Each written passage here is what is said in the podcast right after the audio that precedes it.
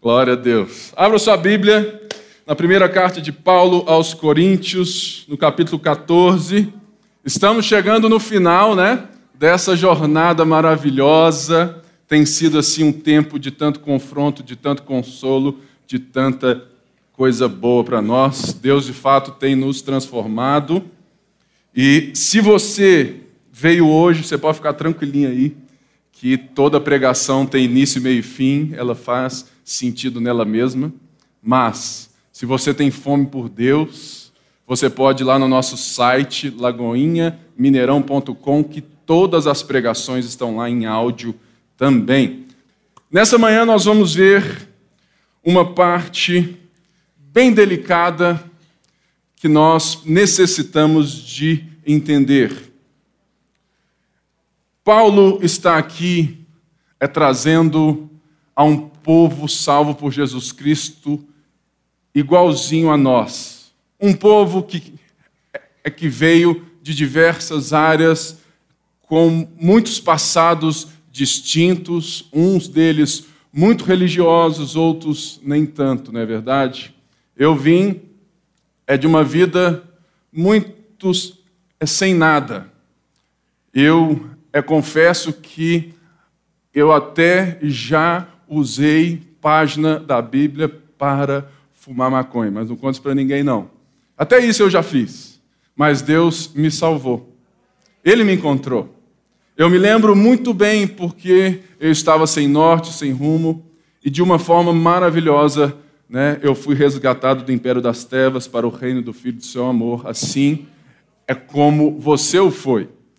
E Paulo então chama essa igreja de Corinto, que estava dentro dessa cidade tão parecida é com a nossa, né? Diversa, cheia de gente, diferentes culturas, diferentes nações, e uma cidade muito religiosa, lembra disso?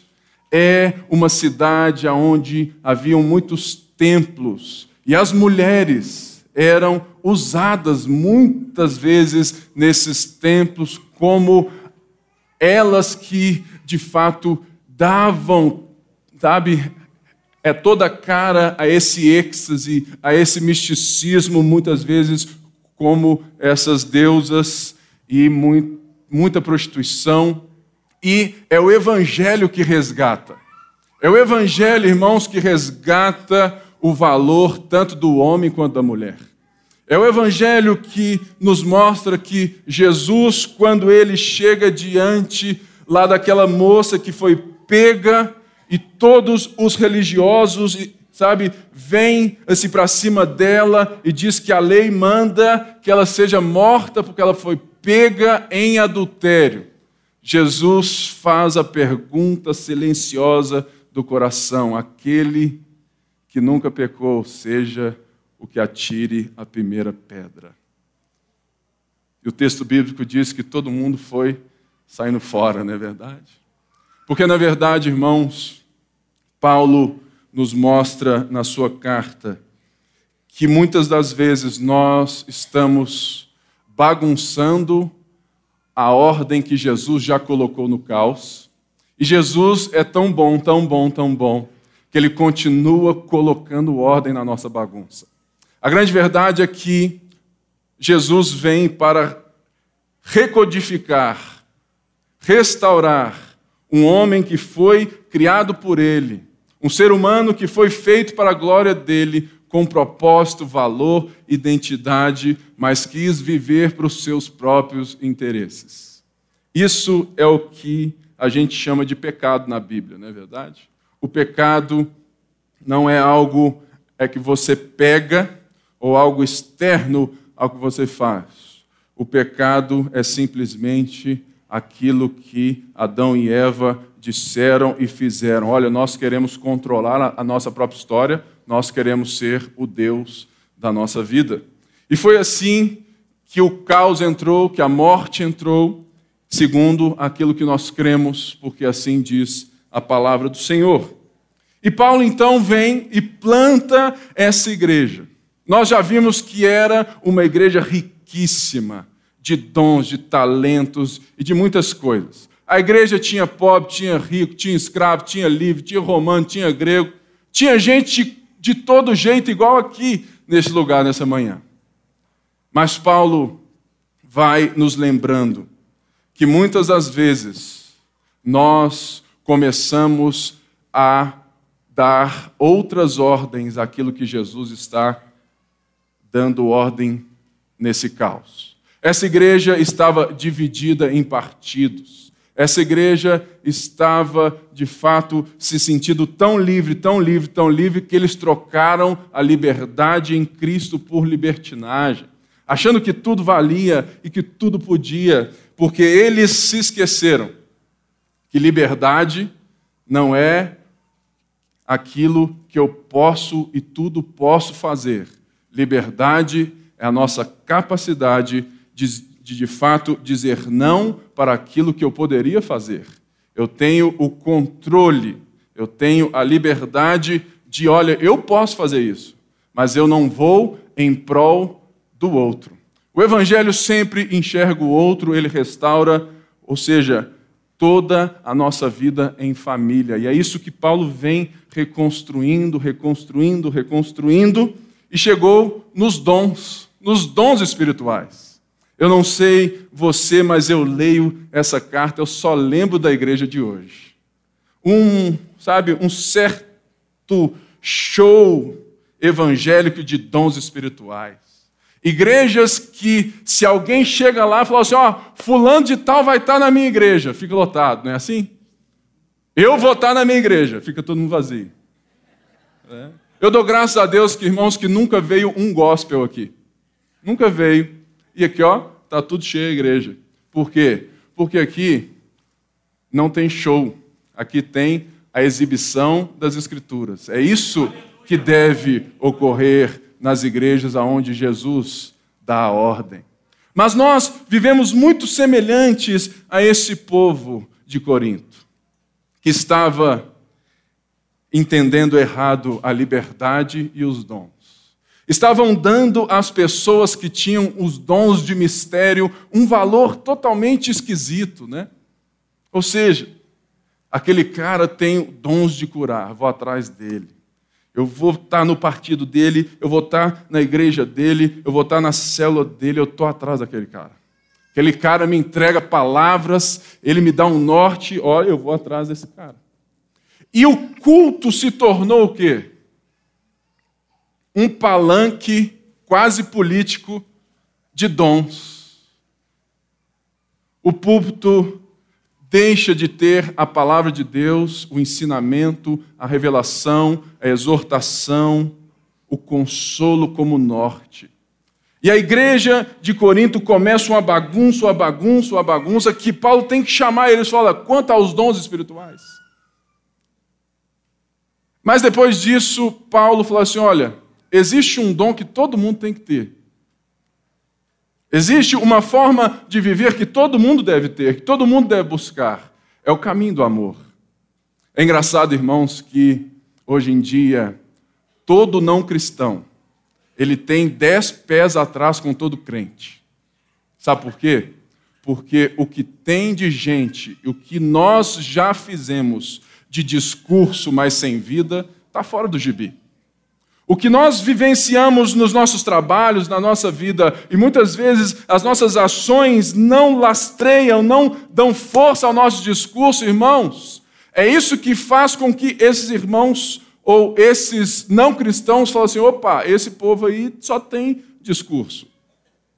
E quando eles chegam nas nossas casas, nas nossas igrejas, é muito difícil enxergar um amor quando só existe exibição. O nosso problema é semelhante ao problema dos coríntios. Nosso problema é que Paulo vem e assim: olha, vocês estão dando muito valor ao dom de línguas. Por quê? O dom de línguas ele traz um quê de mistério, né? De sobrenaturalidade, de misticismo. E Paulo está preocupado agora em mostrar aos irmãos é aquilo que nós vamos ver hoje. Que o culto, que a vida, que a celebração a Jesus, ela tem que fazer sentido na mente, nas emoções e nas vontades. Ela tem que fazer sentido não apenas num domingo de manhã ou num domingo à noite, num encontro que muitas vezes eu penso, olha, isso aqui está muito parecido com qualquer outra religião, com qualquer culto de misticismo, sabe, de recebimento de espíritos.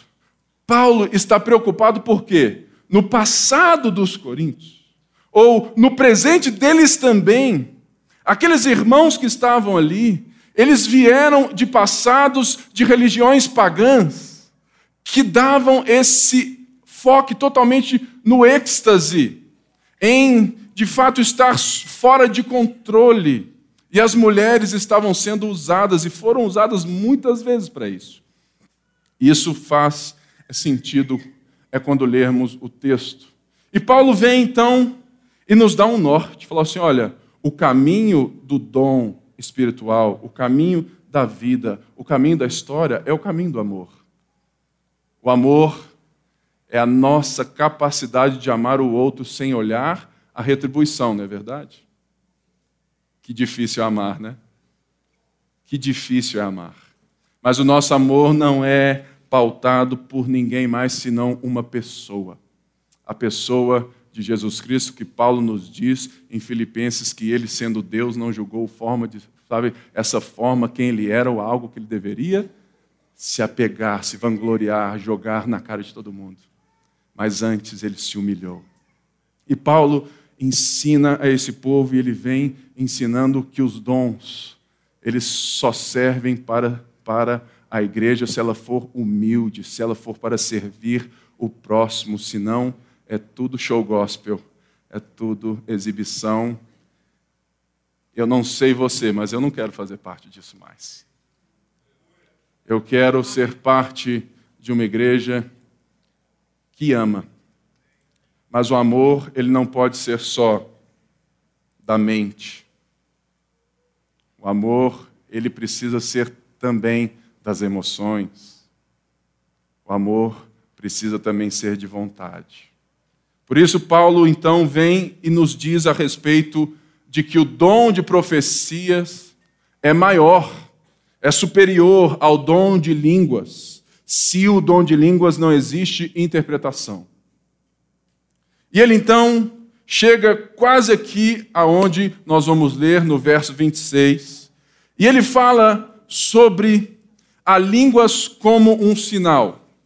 Ele cita o profeta Isaías, dizendo que se um incrédulo entrar no culto e ouvir todo mundo falando em línguas alto, tudo mais, eles vão olhar assim, ó, é igualzinho o culto pagão lá, tudo doido, tudo fora de si. E Paulo cita Isaías justamente porque Isaías estava dizendo ao povo hebreu, ao povo judeu, que ele estava chamando de volta, que se eles não se voltassem a Deus, Deus iria profetizar sobre eles e Deus iria falar com eles numa língua que eles não iriam entender. Isso é sinal de juízo. A pior coisa que tem é quando Deus quer te falar algo e você não entende. Ou seja, é como se Deus estivesse se escondendo. Porque ele já se revelou. Você não ouviu, você não se prostrou, você não entendeu. E Paulo fala: olha, as línguas para um indouto no culto é um sinal de juízo. Por quê? Porque ele não vai ter a compreensão da revelação, da salvação, da redenção, da mensagem da boa notícia de Jesus Cristo. E Paulo faz esse link. Assim como o povo judeu foi levado para a Síria e para a Babilônia, e de alguma maneira Deus estava deixando e deixando que eles ouvissem línguas estranhas, idiomas estranhos, ou seja, Deus estava se escondendo de alguma maneira. E Paulo diz isso também lá em Romanos 1. É como se Deus tivesse entregue às pessoas. É como se Deus tivesse entregue às pessoas as suas próprias vontades. Ah, você quer ir? Então pode ir. Já te chamei, mas você está aí. E a partir disso que Paulo vem e fala então, olha, e se esses indoutos também chegassem no culto e ouvissem a profecia? A profecia aqui não tem o sentido do assim diz o Senhor, varão, RG, MG 8544468. O Senhor está falando na sua casa, eu te digo isso. Não tem esse sentido aqui. A profecia aqui, segundo o texto, no verso 3, tem o sentido de edificação, encorajamento e consolação. A profecia tem o sentido da pregação, do anúncio do evangelho, da palavra, do conhecimento de Deus.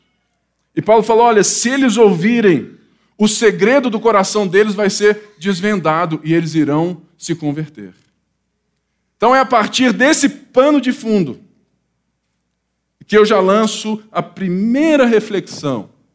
Será que um não crente entra aqui na nossa igreja e ele entende aquilo é que a gente vive? Será que é que as nossas músicas fazem sentido à cultura dele? Será que o nosso linguajar, a nossa maneira de viver, está sendo algo que vai desvendar o coração desses? desses? E Paulo então diz a partir do versículo 26. Portanto, o que diremos, irmãos?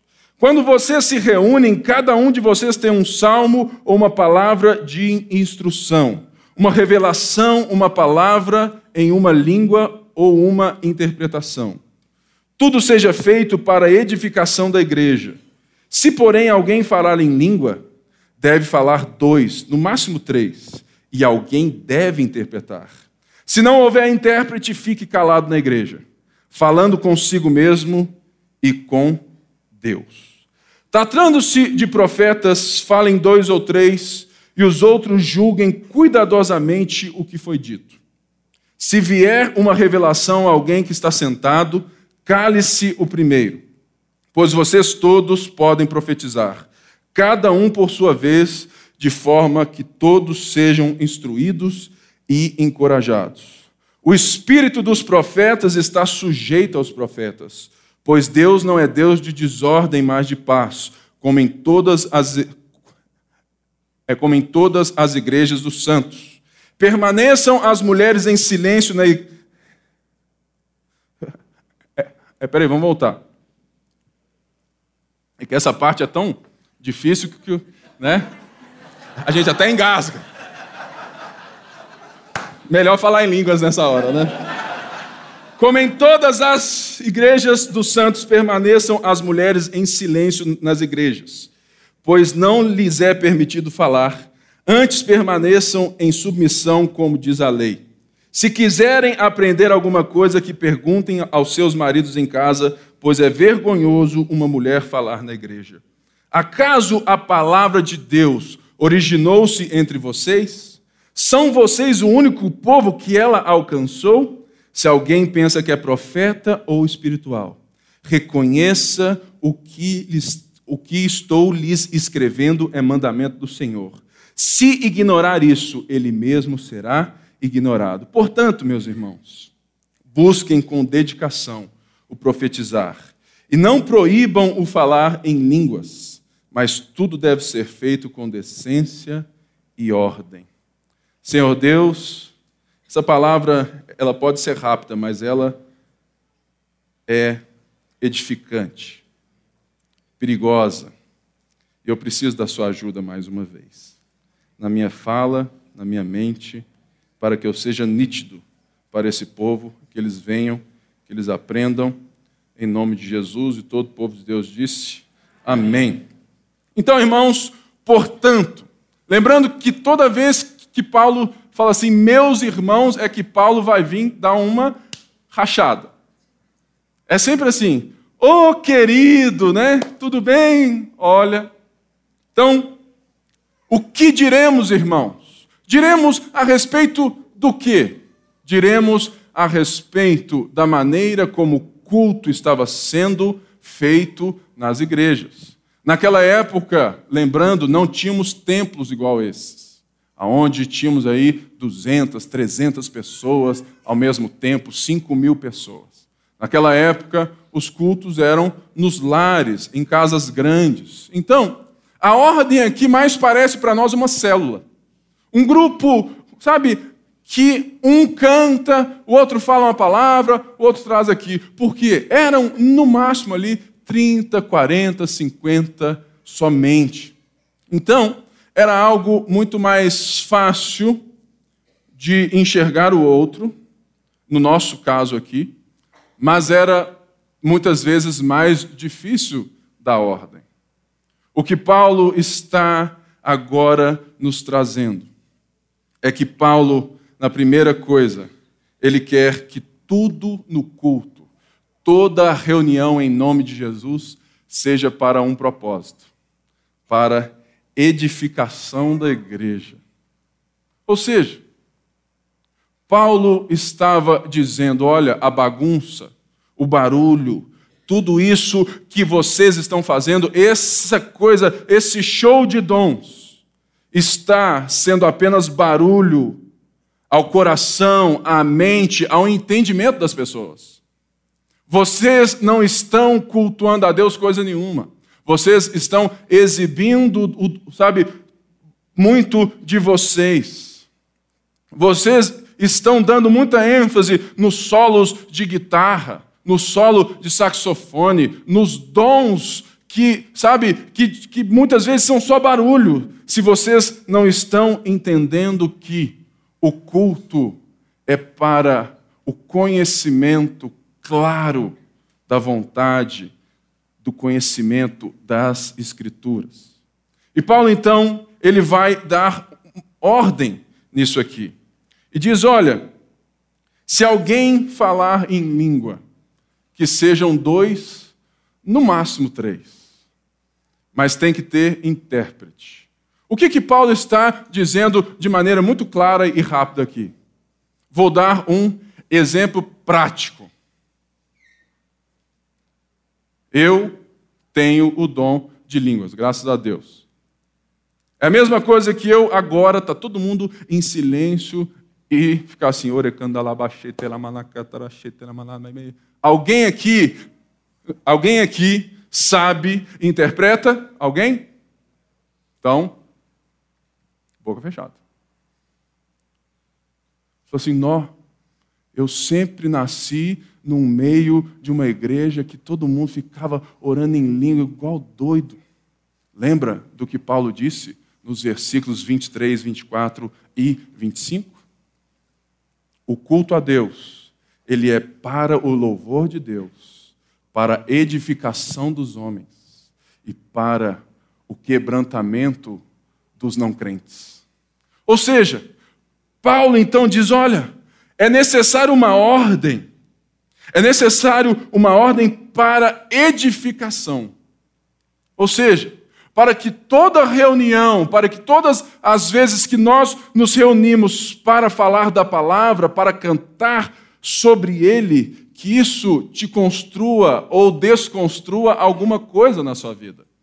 Eu já fui em muita igreja, que sinceramente eu espero é que isso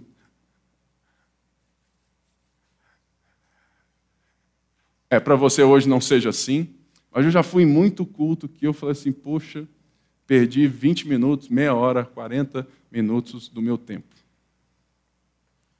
Porque era tanto barulho, era tanta confusão, que não houve nada que me construísse. E Paulo está preocupado com uma coisa, primeiramente: que a igreja do nosso Senhor Jesus Cristo seja um contraste, ela seja diferente nas ações, no foco, daquilo que aquele povo e quem estava vindo, ouvindo, já sabia de outros cultos pagãos que estavam sendo feitos em toda Corinto. Ou seja, a igreja, ela é vocacionada para ser diferente. Diferente em qual sentido? Aonde a fé em Jesus Cristo, ela não só nos tira desse caos e nos coloca, sabe, bem longe, fala assim: ah, estou de férias um pouquinho, aí depois eu volto.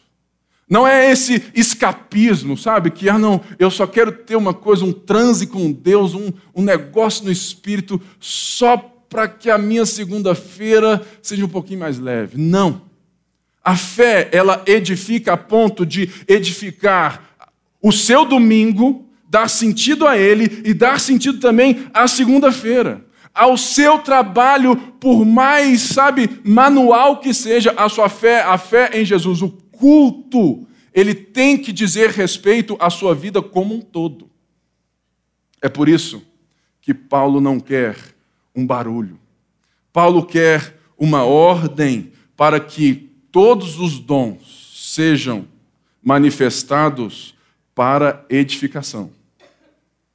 Ou seja, cada um de uma vez. E ele não para, ele fala assim: dois ou três por quê? Porque ele quer dar espaço para outros dons. A igreja não é apenas a igreja de um dom só. A igreja deve ser, o culto tem que ser a multiplicidade desses dons. Hoje, né, nós temos esses cultos aqui tão grandes, aonde já é um pouco difícil, é que você lá atrás falou assim: Deus me deu uma palavra. Falou assim: ah, eu vou lá na frente. É algo que nós até é precisamos ter uma, uma vida tão juntos, tão juntos, tão juntos, que se alguém lá atrás falar assim, Deus está me falando algo, e que você tenha a liberdade de vir até aqui na frente e falar, Pipe, Deus está, isso, isso, isso, isso. Ô irmão, entrega. Mas nós não temos isso aqui. E no, sabe, e nas células, Muitas vezes nós ainda nem temos nem isso, nem nas células. Por quê? O melhor lugar para cultivar essa multiplicidade dos dons e deixar que eles venham de maneiras diferentes, mas com edificação, talvez sejam nas células. Você vê, você sabe que na célula do Clélio, o Clélio toca violão na célula dele? Não é, é o quê? Ukulele.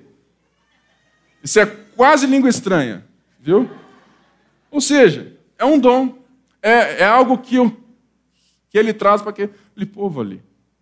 E Paulo então fala: olha, tudo deve ser feito para edificação, deve fazer sentido ao coração, à mente e à vontade. E ele diz assim: se não houver intérprete, versículo 28, fique calado na igreja, falando consigo mesmo e com Deus.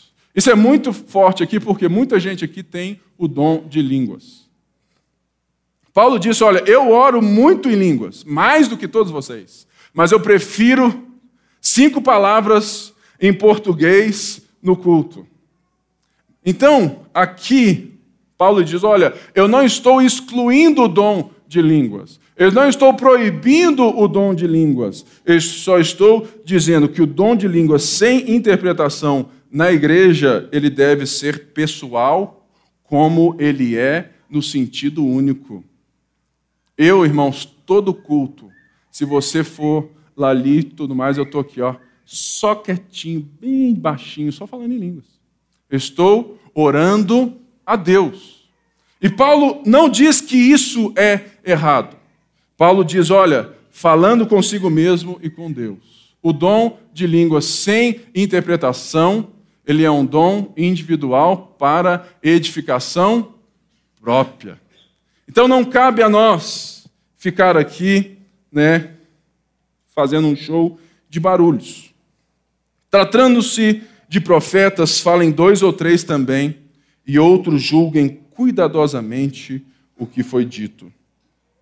Ou seja, Paulo está aqui dizendo: olha, quem trouxer a pregação, a palavra do Senhor, ele não apenas se coloca é, como, sabe, olha, eu estou aqui como autoridade e aquilo que eu falo é correto, não. Paulo está dizendo: é um dom. Um dom, todo dom, ele é recebido, ele é compreendido e ele é entregue. Muitas vezes Deus vem e traz algo, sabe, lindo, que, que de fato é você entendeu. Você recebeu, entendeu, mas você não entregou da maneira correta. Logo é necessário, e Paulo diz que os outros, os outros aqui podem ser os outros profetas, os outros que de fato pregam.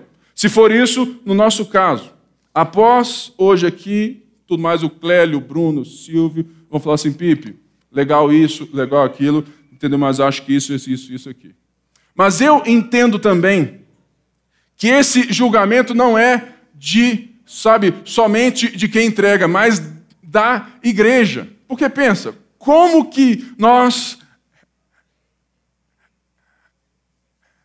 é, vamos ter, é num grupo de 30, de 40, 3, 4, 5 pessoas que de fato estão com o dom de profetizar.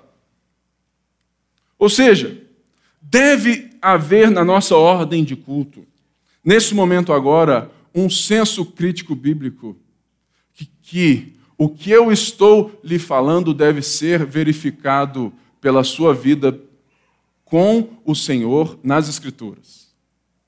É por isso que quanto maior for a maturidade dos irmãos, melhor deverá ser a pregação nos domingos. Porque quem empurra o pastor é a igreja. Quem empurra, quem fala assim: olha, nós precisamos de mais. Infelizmente, irmãos, é triste. É triste ver que tantas pessoas, tão poucas pessoas, têm de fato uma vida constante com o Senhor nas Escrituras. Uma vida constante com o Senhor na oração. Olha, nós, olha, hoje aqui nós somos em média 850 irmãos, membros dessa igreja só. E o quadro ali, ó, tem muito espaço vazio. É um retrato. É um retrato de uma superficialidade, de um sabe, muitas vezes de um desinteresse em ser uma comunidade múltipla dos dons, que está firmada na oração e na palavra.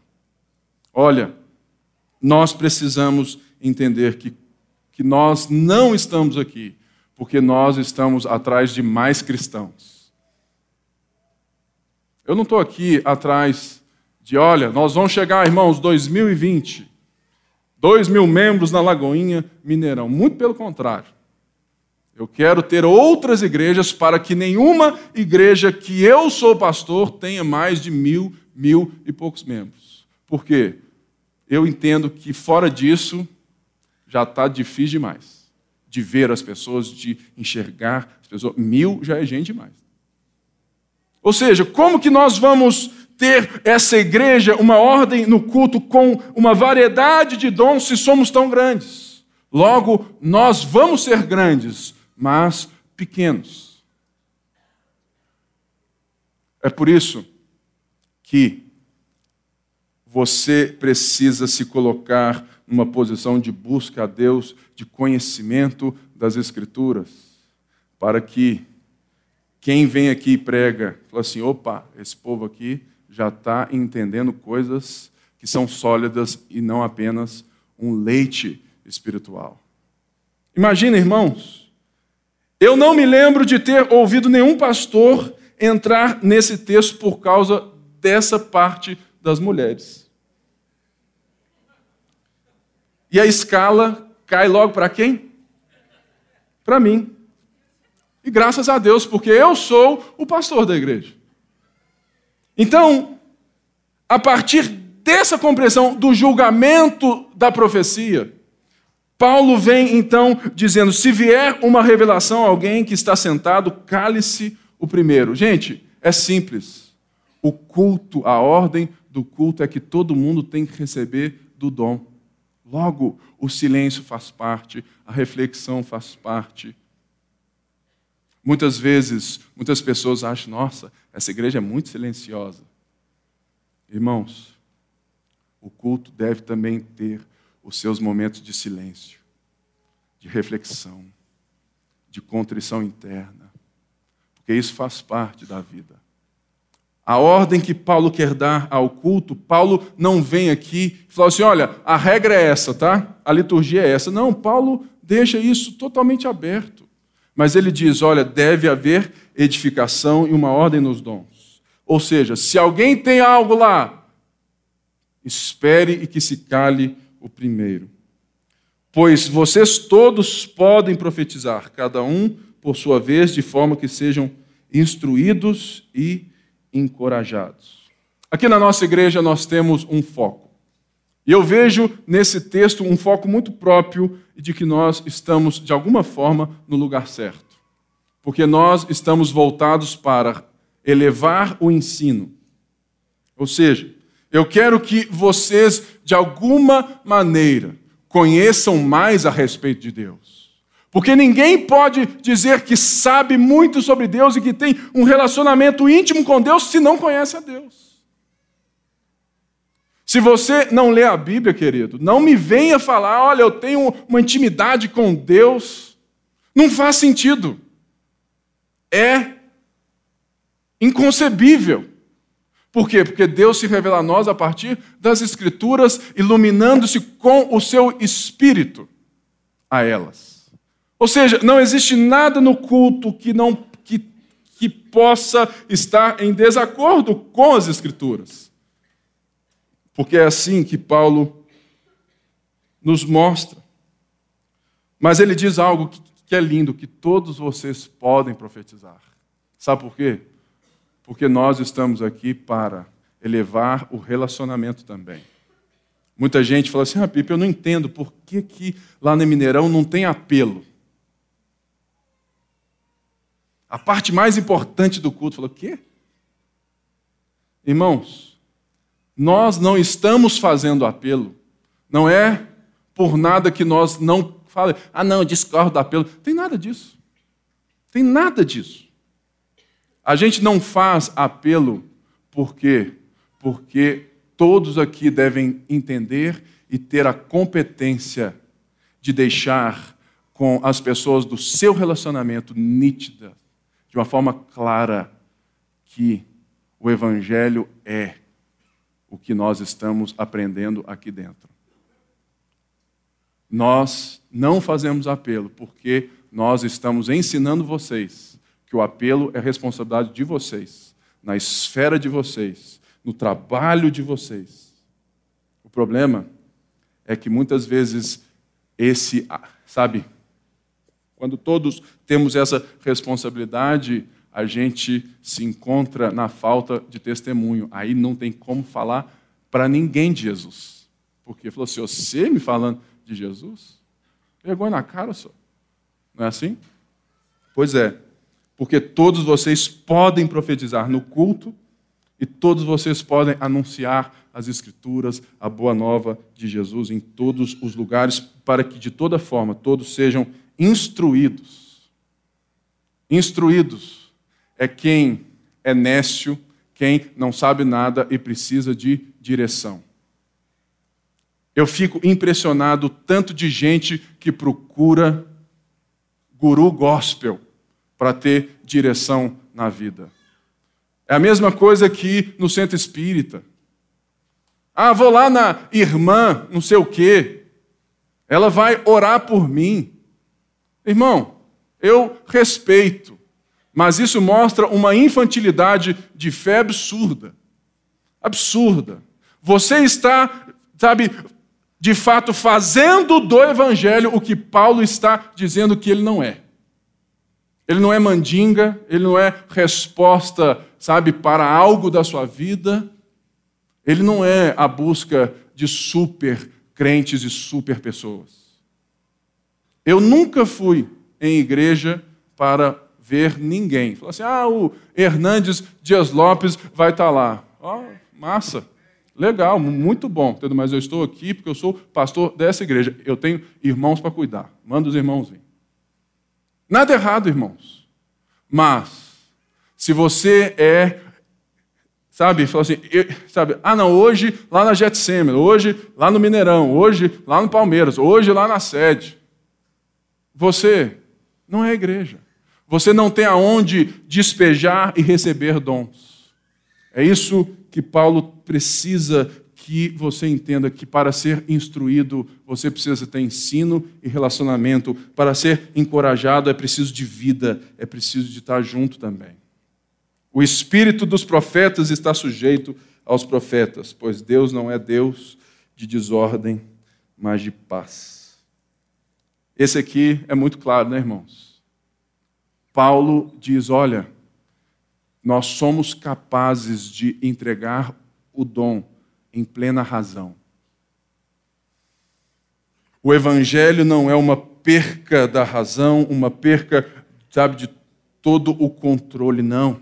O Evangelho restaura a humanidade, ele não nos transforma em alguém diferente daquilo que nós já somos. Ele traz de volta o centro da consciência de que eu sou livre e eu faço isso por liberdade. Eu recebi o dom, eu recebi a revelação e eu entrego. E se eu quiser chacoalhar, eu chacoalho. Se eu quiser parar, eu paro na hora.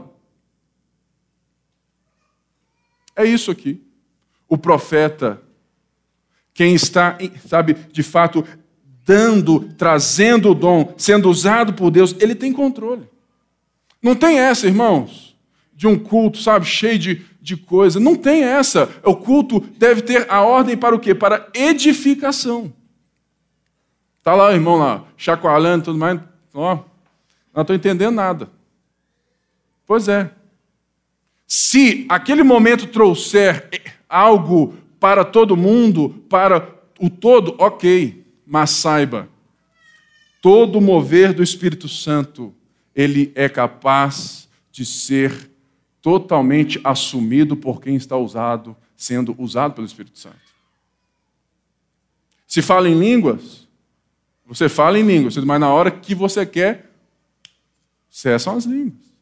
E é isso que, que Paulo fala, por quê? Porque o culto daquela igreja estava essa balbúrdia, esse negócio. Olha, vamos ver quem fala mais alto, vamos ver quem tem o dom mais alto, quem destrói o dom do outro, quem derruba o dom do outro, vão ver quem aplaude melhor. Falar: olha, Deus não é Deus de confusão, Deus não é Deus de desordem, Deus é um Deus de paz. Paz no sentido de que eu entendi, eu aprendi, eu, de alguma forma, fui exortado, consolado e instruído. E agora eu tenho a condição de colocar isso em ordem na minha vida, por meio do Espírito Santo, porque Deus é um Deus que não vai dar uma crise em você que ele não esteja no controle e que você não esteja entendendo muitas vezes os momentos dessas crises. Deus é um Deus de paz. Como em todas as igrejas dos santos, permaneçam as mulheres em silêncio nas igrejas, pois não lhes é permitido falar. Antes permaneçam em submissão, como diz a lei, se quiserem aprender alguma coisa que perguntem aos seus maridos em casa. Pois é vergonhoso uma mulher falar na igreja. Essa parte, muitas vezes, você fala assim, cara, de onde que Paulo tira isso aqui?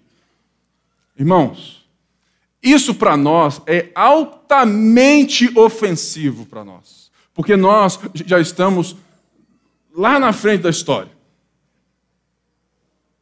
Lembrando, as mulheres nesse contexto aqui, uma, elas eram usadas nos cultos pagãos. Por não terem valor na sociedade da época, elas tinham pouca instrução. Ou seja, era muitas vezes massa de manobra por trás de homens maus. Mulheres não tinham naquela época a instrução que hoje vocês têm. E a grande verdade, irmãos, é que hoje muitas mulheres dão banho nos homens. Por quê? Porque já existe. E muitas vezes não se esqueça, é o evangelho de Jesus Cristo que vem trazendo valor às mulheres e aos homens. Vem recodificando essa identidade. Porque Paulo disse lá no capítulo 11, 5, que as mulheres podem orar e podem profetizar. Priscila era alguém que estava à frente ali. Débora foi juíza de Israel. Ou seja, o que Paulo está dizendo aqui tem tudo a ver com o contexto e o texto. Paulo está dizendo: olha, aqui, as mulheres provavelmente estavam sendo usadas como massa de manobra, porque elas também vinham de um culto místico e elas eram muito fortes nisso. Elas estavam trazendo desordem a esse novo momento, a esse, sabe, ao, à igreja, porque eles estavam no julgamento da profecia. Aí que é o ponto. No julgamento dos dons da profecia dos irmãos que vinham e traziam essas palavras, lembrando, irmãos, não eram igual aqui, falou assim: Pipe, eu posso aqui? Ah, isso aqui não. Aqui não existe lugar para pergunta, mas lá tinha, porque era uma célula, era uma coisa muito pequena. E o texto e o contexto está dizendo que essas mulheres precisavam do cuidado de Paulo para não, para não serem mais expostas à massa de manobra, e elas não tinham instrução para muitas vezes questionar, porque elas não foram dadas a isso na época. Logo, Paulo vem e faz esse movimento como proteção, irmãs. Assim, olha,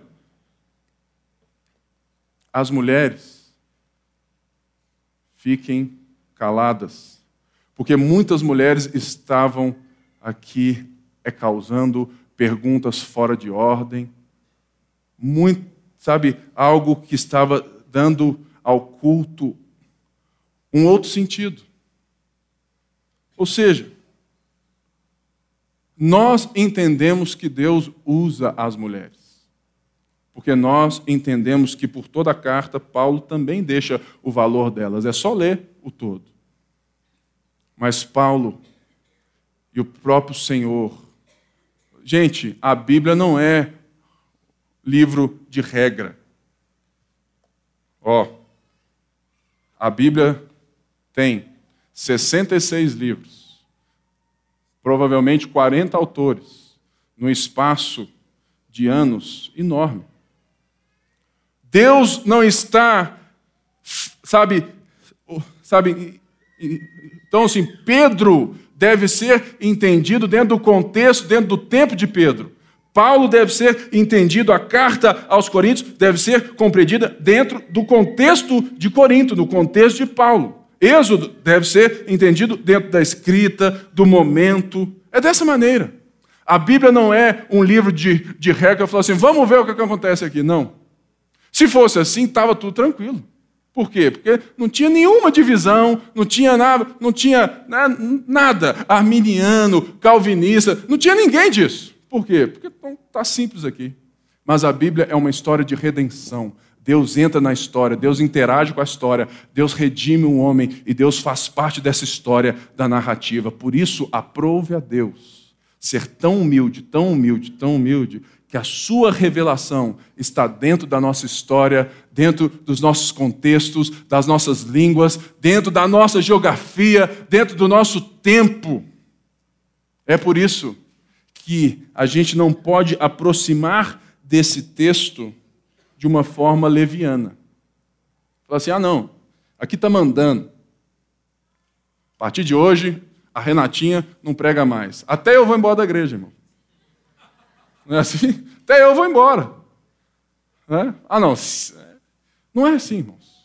Nós estamos aqui a partir de um contexto, de uma ordem, de uma história que Paulo estava, estava protegendo as mulheres. Porque hoje é muito fácil que você lê e fala assim: ah, sabia, essa Bíblia é machista mesmo. Irmãos, nem tinha machismo na época, nem feminismo. Nem tinha isso na época. E a gente lê a, Bíblia com os olhos do século 21. Esse é o nosso problema. É que a gente quer ler tudo com a nossa mentalidade. Se você quer ser bom de Bíblia, sabe, seja bom de história.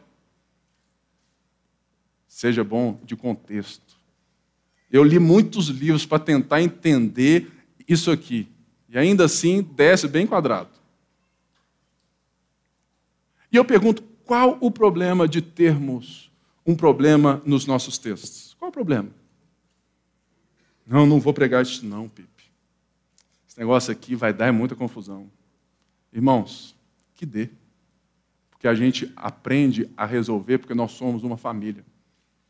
Mas uma das coisas que eu digo é que Paulo tinha uma intenção aqui só: que o culto da igreja do nosso Senhor Jesus Cristo não fosse parecido com os cultos pagãos. Esse é o ponto. Esse é o ponto aqui. Aquilo que eu quero é que você entenda hoje é que o nosso culto ele tem que ser diferente. E é impressionante, irmãos, o tanto de gente que vem na igreja e se relaciona com a igreja como se fosse, ah, não, não gostei do culto, não. Não gostei da pregação do irmão, não. A pergunta não é essa, querido. Não gostei, ah, o ar aqui é muito gelado. O irmão não me deu nem bom dia. Ah, não, Bala Lilite. Lilite é o nome de uma deusa, não sei o que. Nossa, misericórdia. Irmão, é a bala que eu mais gosto. É só uma bala. Maionese Helmas. Está miséria, está repreendido, Jeová. Irmãos, é só uma maionese. Entende? Ou seja, a ordem no culto também deve passar com a ordem que você presta o culto. Nós precisamos ser menos clientes nesse lugar. Porque Paulo fala assim: acaso a palavra de Deus originou-se entre vocês, Coríntios? Acaso vocês sabem de tudo? Vocês são bambambãs? São vocês o único povo que a palavra alcançou? Ou seja, vocês estão se achando demais. Se alguém pensa que é profeta ou espiritual, reconheça o que estou lhe escrevendo, é mandamento do Senhor. Se ignorar, ele mesmo será ignorado. Ou seja, a nossa igreja é uma igreja formacional. A festa é para relacionamento. O culto é para conhecimento, para transformação, para edificação, para consolação. Eu não estou aqui interessado, irmãos, se você vai gostar ou não do culto pelos seus próprios prazeres ou vontades. Eu quero que a vontade, que a palavra sabe, de Deus fique nítida para você. E isso é a ordem do culto. Por ter, porque Paulo fala, portanto, meus irmãos, busquem com dedicação o, o profetizar, ou seja, o consolar os outros, o exortar os outros, o edificar os outros. Busquem com dedicação fazer essas coisas, por quê? Porque isso é a melhor maneira de vivermos no caminho do amor. E não proíbam o falar em línguas. Gente, se você fala em línguas, você pode ficar tranquilo. Nós não estamos aqui falando, ó, a gente aqui não fala em línguas. Não, irmão, pode falar em línguas, tudo mais. Eu falo em línguas muito mais. Eu oro em línguas o tempo todo, mas eu oro aqui, ó. Calmo, tranquilo, quietinho. Vem aqui, terça-feira, seis horas. Eu estou aqui orando por vocês. Vem aqui, sabe? Junto, vamos orar junto. E Paulo diz assim: Mas tudo deve ser feito com decência e ordem. Decência não é só, ah, irmã, que decote é esse? Que saia é essa? Não, irmãos. Decência é quando nós não somos pedra de tropeço para ninguém. Quando eu escolho e, e a forma que eu me porto e a forma que o culto acontece é para que ninguém perca a edificação. A decência é que nada distraia você e que você não seja distração para ninguém. É por isso que, né, é que meu sonho é pregar é com aquela blusa de padre.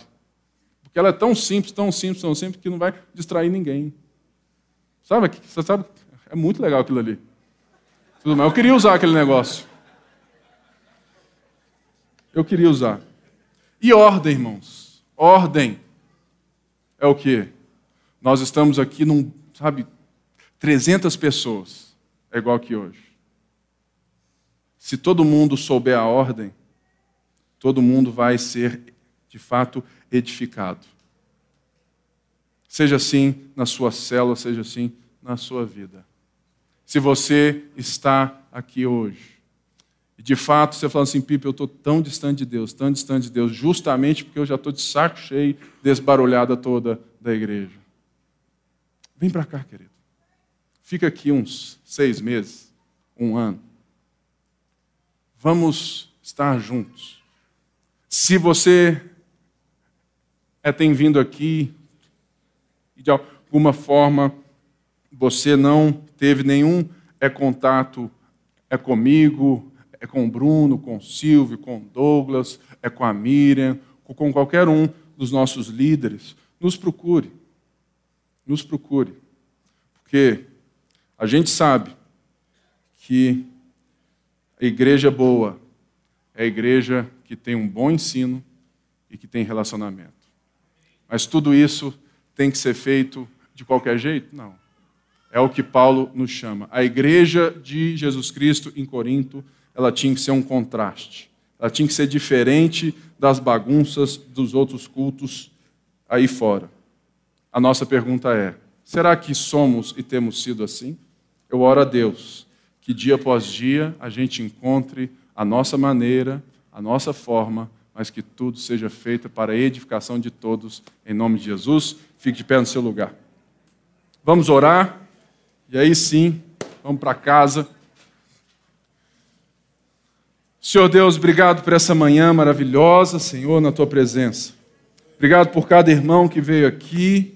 Obrigado, Senhor, por cada um que ouviu essa palavra. Muito obrigado, Senhor.